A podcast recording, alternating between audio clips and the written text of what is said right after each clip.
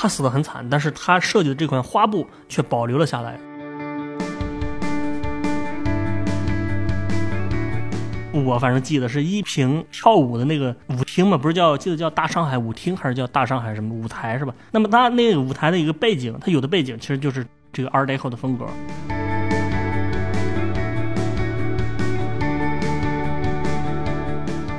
也就是说，这个李焕英里面的这个电影里面，这个贾玲如果回到襄阳的时间，如果她 当时再晚两年，她不是一九五七年，她是一九六几年回去的，那李焕英穿的衣服可能就不是这种小碎花了，对吧？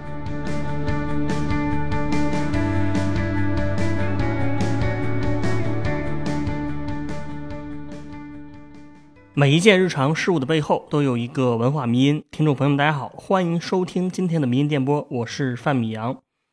那这期呢，我们聊一个非常有意思的话题啊。这个话题就是说，东北的那种红绿大花布是怎么来的？这个东北大花布的话，大家应该非常不陌生，对吧？就是那种红红绿绿的那个大花布啊，就是说看到特别晃眼、特别醒目，对吧？特别刺眼。那以前东北的那个二人转或者说小品里面好像经常有。那现在像是一些东北的饭馆里面啊，餐厅里面也经常会有这种花布。作为一个东北美食的爱好者啊，我本人其实也是经常去东北的餐厅里、餐馆里面吃饭嘛，然后就是经常能看到这种红绿大花布啊。所以我呢就是非常好奇啊，就是说这个花布到底是从哪儿来的啊？然后策划了这期节目。那为了做这一期节目呢，我还特意做了一些 research，各种论文也读了一些。最后呢，我发现这个大象公会之前就是他们写过一篇文章，就是写这个东北花布是怎么来的。我觉得这个文章是写的挺好的啊，然后相对于看过的这个论文来讲是比较好理解的啊。但是另外一方面呢，就是作为一个设计背景的人，我发现这个大象的这篇文章呢，呃，也有几个缺点啊，就是说他对于一些呃设计方面的专业的知识吧，可能写的比较简略。然后我觉得那篇文章呢，也有一些经不起推敲的地方。但是我觉得整体而言呢，它算是帮我梳理清楚了这个东北大画布的这个发展的一个脉络。那下面我们先来聊一聊。那我们首先呢是大家可能都听到一个说法，就是说这个东北的大花布，很多人认为是从苏联传过来的。说这个五十年代的时候，这个苏联不是援助中国嘛，然后给中国送来了大花布啊，然后逐渐演变成我们今天的这种看到的这种形式。那么这种说法呢，就是说听起来似乎是有些道理啊，因为这个东北，你想跟苏联、跟俄罗斯，它离的是很近的。首先从地理上来讲呢，它是有一定的这种可能的，对吧？你比如你想这个哈尔滨这城市的建筑，那很多都是苏联风格的，而且在那个年代，就是五十年代，新中国刚成立之后，苏联它对于中国的影响确实很大。你比如中国很多大型的项目，当时我们知道就是苏联援建的，什么长春的一汽，还有什么三门峡的水利枢纽啊，还有这个武汉钢铁厂，就是武钢啊。在武汉待过的朋友，应该是对这个武钢是感觉是如雷贯耳，对吧？还有什么鞍钢，就是鞍山钢铁啊，这些其实都是苏联援建的。然后除了这个经济之外呢，苏联的很多文化方面确实是传到了中国。你比如说苏联那些音乐，对吧？是像什么卡秋莎之类的啊，这个也是从苏联传过来的。还有我们北方的这个，就是东北和山东的这个酒桌文化，就是一直劝别人喝酒，对吧？据说这个也是从苏联传过来的，因为中国的传统里面是没有这种劝酒的文化的。所以我们可以看出来，就是在那个年代，苏联对中国的影响确实挺大的。但是啊，但是我要说呢，就这个红绿大花布来讲，好像确实没有证据表明说这个大花布就是苏联传过来的。苏联的服装，那当然它也确实对中国产生过一些影响。你比如说五十年代，呃，尤其是东北地区吧，包括应该全国都有，就是有一种苏式的女装叫布拉吉。那这个布拉吉呢，它其实就是一种苏联传过来的这个连衣裙，这个裙子。然后在中国也是挺流行的，但是这个布拉吉风格是那种小碎花啊，小碎花，而且它的那个颜色啊，整体来讲就是比较淡雅一些，就是小清新的感觉。而且呢，这个布拉吉大家肯定也见过啊，你如果你看过这个《你好，李焕英》《你好，李焕英》这个电影的话，你应该见过，就是里面这个贾玲他妈，也就是李焕英，对吧？就是张小斐演的。那这个张小斐她在这个剧中穿的就是这个小碎花的这个连衣裙嘛，其实这个就是呃苏联的布拉吉。啊，因为这个李焕英这电影嘛，讲的是五十年代的事儿，所以他穿这个衣服是是很合理的。因为虽然他这个电影发生的地点是在这个湖北的襄阳或者襄樊，对吧？但是电影里面这个胜利化工厂，它其实就是东北援建三线城市的一个项目。当时那个厂子里面很大一部分人都是东北人。就说这个贾玲，虽然她是一个湖北人啊，但是她给咱们的感觉好像就是挺像东北人的，对吧？她这个感觉和气质啊，所以其实确实就是因为他爸妈那一代就是从东北迁过去的。那到了这个一九五八年之后啊，一九五八年这个中苏啊，中国和苏联开始交恶，也就说跟苏联闹翻了，然后大家就开始抵制苏货，这个苏联风格的衣服肯定就不能穿了。然后他就退出了这个历史舞台。也就是说，这个李焕英里面的这个电影里面，这个贾玲如果回到襄阳的时间，如果她当时再晚两年，她不是一九五七年，她是一九六几年回去的，那李焕英穿的衣服可能就不是这种小碎花了，对吧？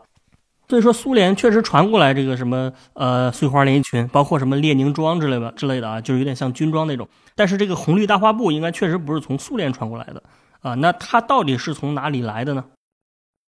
准确的说，其实它是出自于上海啊，就上海。那为什么说是上海呢？其实就是说，虽然这个红绿大花布咱们看着就是挺土的，对吧？就充满了这个浓郁的乡土气息。但是实际上呢，它背后的那一代的设计师啊，他其实是来自于所谓的大城市上海，而且这些设计师很多都出过国，也就是说他们是留过学的一批人，而且他们一直也在上海为这个英国包括法国的一些染织厂吧啊染织厂工作，而且他们的这个时尚眼光和设计水平啊，也基本上直接是当时来说是跟欧洲对标的，比如说可能是跟法国巴黎最先锋的时尚潮流是同步的，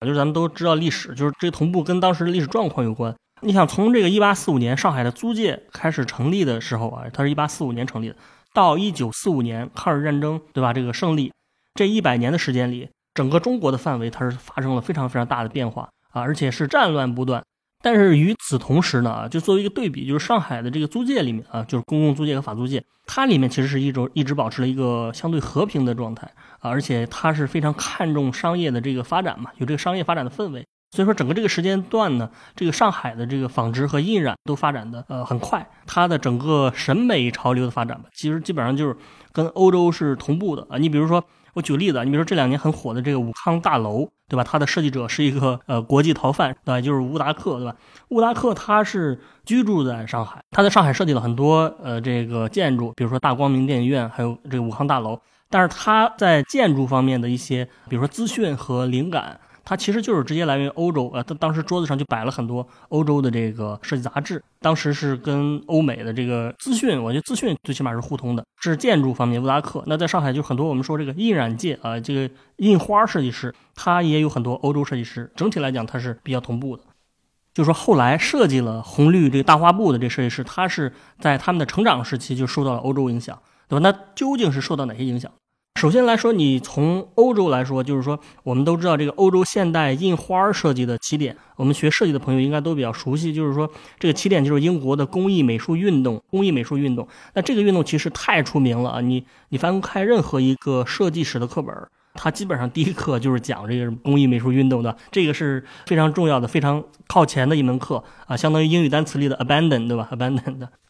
然后，这个英国工艺美术运动开始的时间就是一八六一年，而且它的影响一直持续到了一九零零年之后，就是影响到了好几十年之后啊。这时候，上海已经开埠很长一一段时间了啊。那这个所谓的工艺美术运动啊，它为什么说它影响到了现代的印花呢？是因为它的这个设计的一个主张，就是它主张抛弃以前那种非常繁琐啊和过于华丽的这个设计，采用一种相对这个简洁和朴实的设计。你你想，所谓的繁琐呀，所谓的华丽。它其实是指的当时流行的这个呃英国王室主导的这个皇家的一个风格啊。当时英国在位的不是维多利亚女王吗？那么当时英国是处于日不落帝国的一个鼎盛时期啊，所以你可以想一想，所谓的这种维多利亚风格，大家也都开始模仿它啊。它是一个非常华丽、过于奢侈，这是当时的一个风格。那么工艺美术运动它其实是反对这个维多利亚风格的。刚才说它一诉求就是说，咱们不要这些维多利亚这种乱七八糟的东西，我们崇尚一种简洁和朴实的美感。啊，我们学过设计史的朋友也知道，就是说这个运动的创始人他就叫威廉·莫里斯啊。威廉·莫里斯这个人就是很有意思，就是如果你考设计史的话，你学设计史，一般而言，这个考试里面的第一个填空题就是填他，对吧？就填威廉·莫里斯，工工艺美术运动创始人。那威廉·莫里斯这个人呢，他本身对于印花设计很感兴趣，也就是说，他其实对各种地毯啊、挂毯啊、什么壁画上的那些图案，他对这个很感兴趣。所以他在这方面做了很多开创性的工作，做了很多高水平的设计。那么他的这个工作在很大程度上就影响了世界范围内的这个整个的印花设计。那么这个威廉·莫里斯他究竟设计的是什么东西呢？啊啊，我觉得你可以想一想，就是说印花设计这个词啊，为什么叫印花设计？你你想它的英语叫 print 或者 printing，对吧？那为什么咱们叫印花呢？啊，这个花是什么呢？其实我觉得可以这样解释，就是说这个印花这个词在某种程度上就能够体现出工艺美术运动的一些特点。这个威廉·莫里斯他的主要设计风格其实就是设计花卉图案，也就是说他喜欢用一些植物的花朵啊、什么叶子呀，还有什么水仙花呀、什么各种藤蔓植物，对吧？你去找一下威廉·莫里斯作品，就是他的作品基本上都是这样的，就是不断重复的一些花卉的风格啊，包括可能还有一些什么鸟类啊、小鸟的这种这种东西。然后它的颜色呢，相对而言也是比较清新和素雅的，就给人一种舒服的感觉吧。那么莫里斯这个花卉的这个设计呢，它对后世的影响非常非常大。你比如你可以想一想啊，就大家回忆一下，你想想一般的墙纸是什么图案？其实这个墙纸的主要图案就是花朵，对吧？你你肯定能回忆起某一面墙。比如你家的装修，对吧？或者说，呃，你在哪哪里住过的酒店或者什么地方，它墙上都是花朵。其实这个就是很大程度上是受到过这个，可能受到过吧，这个威廉·莫里斯的影响。你很少听说说我在这个壁纸上面印一个变形金刚上去的，或者印一个什么面包上去啊，印一个矿泉水瓶子上去啊，这个是很少有的。即使有，也是一个非常晚近的事儿了。那一直以来就是这个花儿是一个非常基础的图案。所以你再仔细想想，这个咱们说的这个东北的这个红绿大花布呢，它其实就是一个不断重复的牡丹花的这样这样一个形象啊。它这个基本造型也没有超脱出这种花朵的范围。就是威廉·莫里斯啊，他奠定的这些基础的东西，逐渐从英国传到了这个法国、意大利什么德国，对吧？逐渐传过了整个欧洲乃至于亚洲，就这个国家也都开始用这个更简洁的这个花卉的图案来做设计。而且呢，这个运动肯定对于上海也有影响，因为。因为什么？因为这个很直接来讲，就是说二十年代的时候，当时上海有一个非常有名的印染，就是印染行业的公司，叫伦昌印染厂。这个伦就是羽扇纶巾那个纶啊，是多音字嘛，就是一个绞丝儿旁，旁边一个是啊昆仑的仑啊，伦昌是昌盛的昌。就这个伦昌印染厂，它其实就是一个英国的公司，而且他们公司的产品一直以来在上海滩是比较引领潮流的。我们知道当时那个年代，人们买衣服的话，就是没有现在的这个。现成的衣服，就是成衣啊，没有成衣可以买，你没办法去优衣库或者去李宁买一个衣服。那大家穿衣服的一个基本方式就是说我买了布啊，然后有再去这个裁缝啊，去裁缝那里或者自己在家做啊，基本上就这样一个模式。这个我们在那个时尚是一种阴谋嘛那一期里面就说的很详细。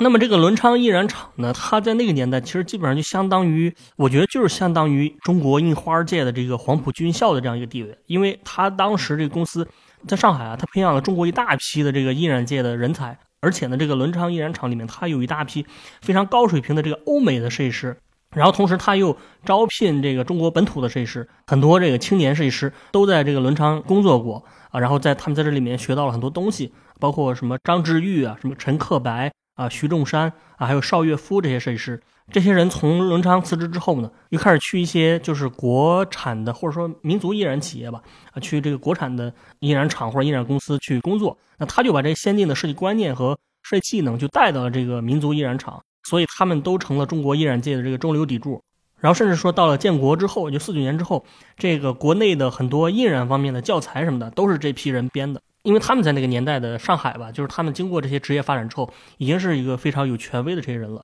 刚才说到这个陈克白，这个陈克白其实就是红绿大花布的设计者，而且这个陈克白他除了是一个印染设计师，他还是一个木刻家，就在木头上面雕刻嘛，就他跟鲁迅的关系是不错的，对吧？这个是英国的工艺美术运动和这个英国的印染公司啊，他为国内的咱们国内的这个印花设计做了一些嗯奠基性的工作。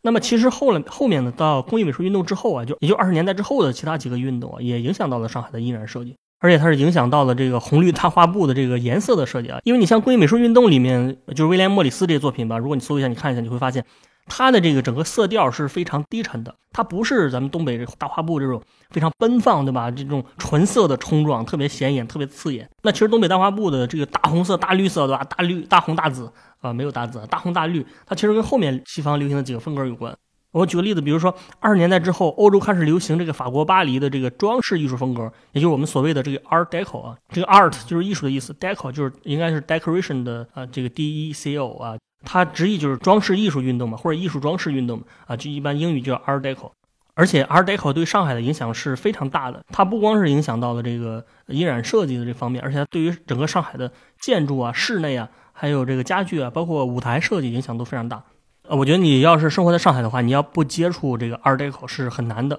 比如建筑方面，这个像是淮海路上的这个国泰电影院啊，这个电影院现在还存在；还有这个人民广场附近的这个大光明电影院，还有什么百乐门之类的吧，这些建筑其实都是 Art Deco 风格的。那么这个 Art Deco 它一个特点其实就是使用纯几何图形做装饰。我刚才说那个工艺美术运动，它不是用花草啊、鸟啊什么这种东西吗？那么 Art Deco 就是纯几何，因为在这之前呢，就很少有人，就是说很少有人用纯几何图形来做装饰，因为这个设计的发展是一步一步的，它就是从它跟艺术一样，就是从达芬奇对吧，逐渐到梵高，逐渐到毕加索啊，越来越抽象。那么这个设计其实也可，你也可以看作它有这样一个趋势，就是以前那种什么巴洛克、洛可可那种特别具象的，维多利亚特别具象的，逐渐发展到工艺美术运动啊，逐渐发展到这个 Art Deco 啊，对 Art Deco 它其实就是一个用纯几何做装饰。那我们有的朋友可能说了啊，说这个 Art Deco，你说半天我好像没什么印象。其实实际上，我觉得你肯定见过这种风格。你比如它的一个非常经典的一个图形，就是向外辐射的这个扇形太阳光啊，扇形的一个太阳光，就是辐射状的。其实如果你看过这个《情深深雨蒙蒙》的话，这是非常古早的这个偶像剧的。我反正记得是依萍跳舞的那个舞厅嘛，不是叫记得叫大上海舞厅，还是叫大上海什么舞台是吧？那么它那个舞台的一个背景，它有的背景其实就是。这个 Art Deco 的风格，就是它像那个孔雀开屏一样，是一个放射状的形状。然后美国来讲，你比如说这个我们很熟悉的帝国大厦，包括这个洛克菲勒中心，他们其实都是 Art Deco 风格的啊。如果你还是想不到，你可以想想这个另一部电影，就是《了不起的盖茨比》啊，就是小李子演的那个。那么它这个《了不起的盖茨比》里面的很多布景，主要也是 Art Deco 风格的，就是它里面电影里面多次出现了这个放射状的图案设计。啊，包括你可以现在搜一下那个了不起的盖茨比的电影海报，电影海报它那种墨绿色的色调，还有金色的边框，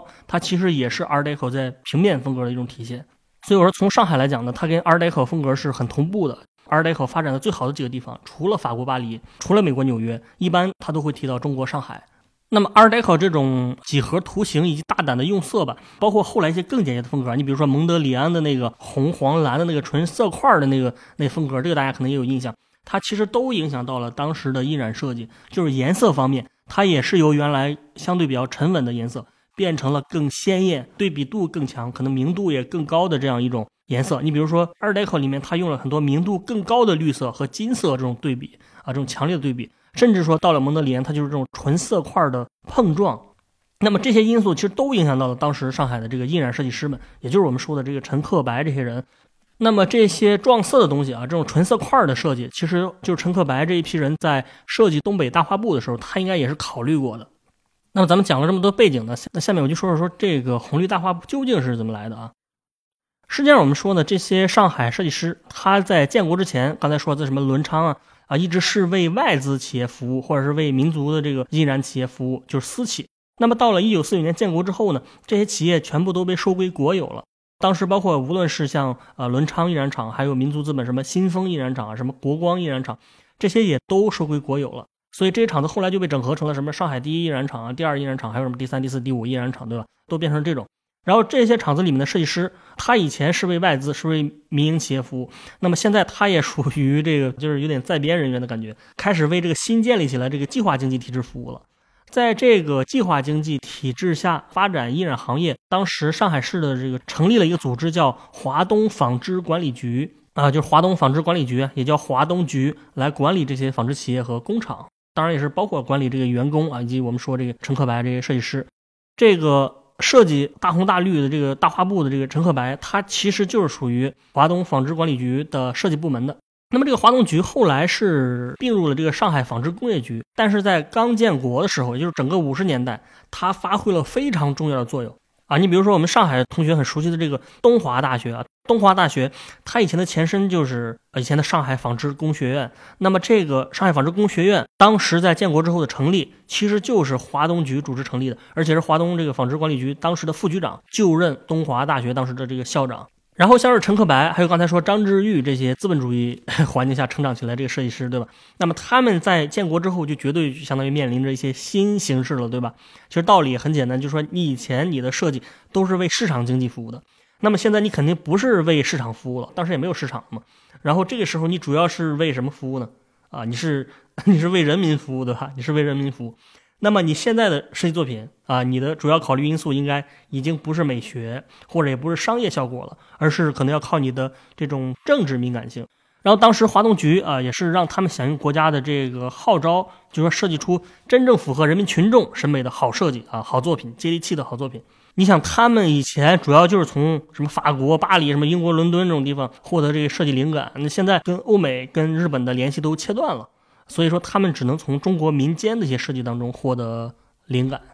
所以这个时候呢，这些设计师呢，他们就开始跑到农村去找灵感，对吧？或者就相当于说，呃，咱们用一个流行的话说，就是说，相当于在设计方面去接受贫下中农再教育，这这样一种感觉。然后他们在长三角这边的农村呢，就发现了一些民间流行的一些比较有特色的一些花布啊，一些图案，凤凰穿牡丹，对吧？就是凤凰穿越过牡丹花，什么蝴蝶和大花啊，一边是蝴蝶，一边是很大的一个花，就这一类的图案。那这类主题是在民间比较常见的啊，但是人家这个颜色是深蓝色的或者白色，也是比较素雅的，就是可能是两种颜色，并不是那种很跳的啊，是比较朴素的。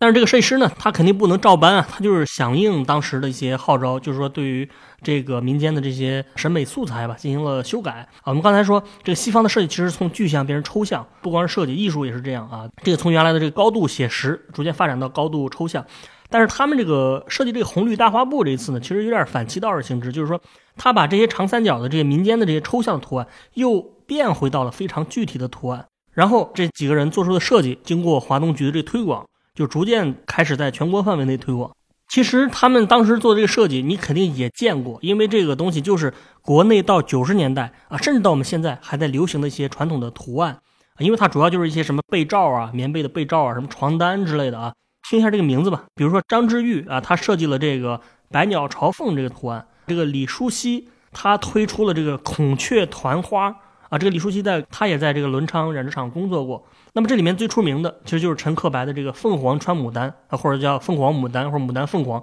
反正就是一个牡丹一个凤凰啊，就是今天我们看到这个东北的红绿大花布。我不知道大家有没有仔细观察过这个东北大花布的这图案，其实你看着就是非常晃眼，花花绿绿的，但是它上面这个是有图案的，这个图案就是凤凰和牡丹。而且你仔细看看吧，其实都是这样的。最多就是说，可能有一些经过更简化，就是把索性把这个凤凰给去掉了，只留下了牡丹花儿啊。这个是东北大花布的这样一个最基本的一个图案吧。然后呢，这个凤凰穿牡丹这款设计，就是因为它是大红大绿的颜色，图案也特别鲜艳。其实它就是抓到了人民群众的这个审美的特点吧，所以就变得特别受欢迎啊。就是最后到我们今天。就成了一个非常成功的一个文化迷因啊！这个迷因就是你穿越很长时间，它依然存在，对吧？成了一个符号，成了一个经典，或者我们现在来讲，可能象征东北民间文化的一个文化符号。所以说，我们讲这个大花布的这个来源呢，如果用最简单一句话来概括的话，它就是广东人陈克白啊，这陈克白是广东的，他在上海的华东局做的一个设计，逐渐应用到了全国。而且陈克白的这个大花布的这个设计，比他本人要长寿的很多。因为陈克白到了七十年代初的时候，他被批斗，就是在这种政治风暴当中，他被批斗致死，他死得很惨。但是他设计的这款花布却保留了下来，进入了今天我们这个东北餐厅也好，是吧？或者说我们民间的这个千家万户，可以这样去讲。这个就是我们今天说的这个红绿大花布的一个故事啊。那么按说呢，按说这个故事到这儿就结束了。但是我觉得这个我们今天节目最重点的一部分来了啊，就是说我个人对于这个红绿大花布的一些看法。首先就是大象公会的这篇文章呢，他是说红绿大花布里面这个牡丹花的图形以及红绿的这个红色和绿色这个色块呢，是跟 Art Deco 还有这个蒙德里安这这一类的东西有关。我认为这个观点是还是说有待推敲，因为首先在建国之前，你可以推论说上海这些设计师他确实毫无疑问的是受到过英国工艺美术运动的影响，但实际上你说这个红绿的这个牡丹花的这个还有凤凰这图案，它本身其实也算是来自于中国民间啊。那你说中国民间这个图案，它是不是来源于英国工艺美术运动呢？啊，或者你说在威廉·莫里斯之前，难道中国的民间它就不存在这些什么这个牡丹花啊、什么孔雀啊，对吧？这这一类的图案吗？另外啊，另外作者说，这个东北的红绿大花布这个颜色的设计，可能是受到 Art Deco 还有这个呃原色设计的，包括可能就是现代主义、蒙德里安什么的这个影响。那我觉得这个是有一定的可能性的，因为上海呢确实就是受到了，包括这陈克白这些人，他确实就是受到了 Art Deco 的很大的影响，因为他就他就生活在这个环境当中嘛。包括这些设计师很多就是留过学，对吧？他肯定就是经历过这个时代。但是另外一方面呢，我个人认为啊，我说这个大红大绿的这个配色本身确实也是中国民间传统的一种配色，就是说老百姓是非常喜欢这种颜色的，对吧？我我举几个非常简单的例子，第一，你在朋友圈里面经常看到一些，就是说我们说这个阿姨或者大妈，对吧？你去这个旅游景点的一些自拍，其实你会发现他们拍摄的时候特别喜欢用一些丝巾啊，拿着丝巾迎风招展的感觉。那这种丝巾啊，包括他们跳广场舞的时候，其实一般就是说绿色的，对吧？翠绿色的或者说红色的。其实你会发现，这个民间他好像一直就是很喜欢这个红绿的搭配。另外一个案例，如果你去农村，你看过扭秧歌的话，对吧？你会发现这些扭秧歌的服装一般也是 就是非常扎眼，这个大红大绿的这个这个颜色啊，这么这么配。所以说，我觉得这个配色本身在民间就是非常流行的。就如果你分析中国传统的审美文化的话啊，你会发现啊，我我查这个资料里面，这个论文里面他是这么说的，他说我国传统的民间色彩当中会大量运用红配绿和明黄配暗紫这一类的补色关系，这个颜色它使人的视觉可以获得最大限度的满足，这一类色调鲜艳明亮，具有最大的装饰效果。那么可以说，在我国民间的呃那个艺术当中啊，包括中国民间的这些什么年画啊、什么剪纸啊、什么皮影啊、泥人对吧、泥人张、什么风筝之类的，包括面具什么的这些传统手工艺品，它都是喜欢用这种强烈的对比的色块的，而且是高纯度的这个色块，包括这个红绿配的这种感觉，它是一直就是流行的。所以说，我觉得之所以这个东北大花布这么流行呢啊，除了是因为陈克白这些人，他华东局这些人，他作为供给者，他是这样去提供给消费者的。那实际上，我认为他也是一个消费者主动的一个选择和筛选。因为虽然他选的很少，但其实也是有选择。那为什么只有这个最后保留了下来？其实就是因为中国人本身啊，中国民间本身就是有这种审美文化，就他喜欢这种大红大绿，对吧？他喜欢这种看起来特别鲜艳啊，特别喜庆啊。我相信我们每个中国人对这种审美都不会太陌生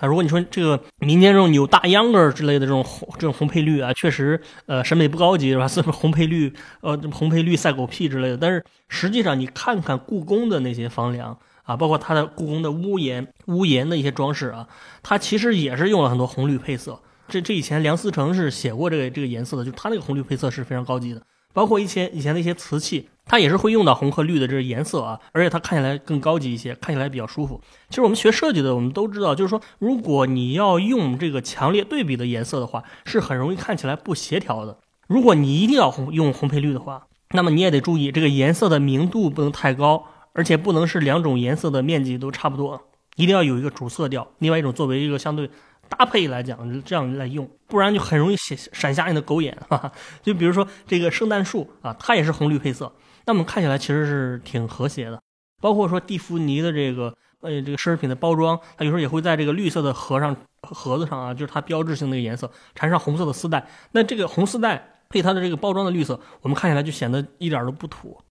所以说，我们回到这个红绿大花布，它这个红绿色和绿色这种刺眼的配色。它究竟多少是因为这个上海的这些设计师借鉴了 Art Deco 这些手法呢？还是说它更多的是受到中国民间的这种啊红绿配色的审美的影响呢？我觉得这个是很难完全说清楚的啊，因为这个设计它并不是数学计算，说我百分之九十是这个，百分之十是那个，对吧？因为这个设计师在做设计的时候，他肯定受同时受到这个自己审美观的影响，包括他成长过程中自己非常喜欢那种 Art Deco 或者说工艺美术运动这种东西。但是同时，你别忘了，这个设计师他当时也面临着政治方面的压力，对吧？你甚至说，如果你设计的东西冒犯了这种主流的政治正确，那他们可能还会面临着很大的政治风险。你想，陈和白最终他也不就是说因为这个原因失去了自己的生命吗？所以我认为，在这种设计的一个背景下吧，就设计师的理念和设计师的动机，他是很难完全说清楚的，对吧？你很难说清楚说。这个设计，陈克白在那个时刻究竟是说他考虑西方的这种因素多一些，或者说他是考虑民间的因素多一些，或者是说他出于害怕而用了特别多的民间元素，然然后摒弃了那个西方的元素，或者说他是非常有理想的一个人，对吧？他暗度陈仓，他借鉴了这个欧洲的这个风格，但是把它包装的看起来像是民间的元素，这些都说不定，这些都有可能。甚至我说，虽然这个大象公会的文章里面说了这个东西不是受苏联的影响，但是啊，但是苏联确实有那种类似的啊，就是这种大画布。你说如果当时这个设计师有意的运用到了苏联的元素，你能知道吗？对吧？这个其实也是很难去判断的啊。咱们做节目呢，就我没办法说像研究一个课题一样，说研究一学期去研究这个东西。但是如果大家是有更进一步的材料或者说更进一步的论证的话啊，也欢迎跟我们交流。就是其实对于这个问题最终是怎么样的啊，我也是非常好奇的。对吧？这是我个人的一个看法。不过说到底啊，虽然咱们这个答案没有办法百分之百确定，但是更重要的是什么呢？说我觉得对于这个大画布的这个设计的这个分析的过程更有意义，因为它让我们知道，就是说一个流行的迷音，一个流行于东北地区，逐渐扑向全国的这样一个大画布，看起来好像很土，但好像又很流行的这样一个这样一个迷音啊，这样一个迷音，它的源头可能是来自于哪里？它怎么发展的？对吧？设计师可能有什么考虑？我觉得最重要的不是得到。答案，而是这个分析的过程，因为它是真正可以知道我们说我们的商业和我们的设计的实践，它最终走向什么地方啊？我觉得这个是对于我们普通设计师，或者对于我们一个呃普通人，它是最具有意义的啊。好的啊，那这就是我们今天的节目，感谢大家的收听。每一个日常产品的背后都有一个文化迷因啊，那我们下期再见，谢谢大家。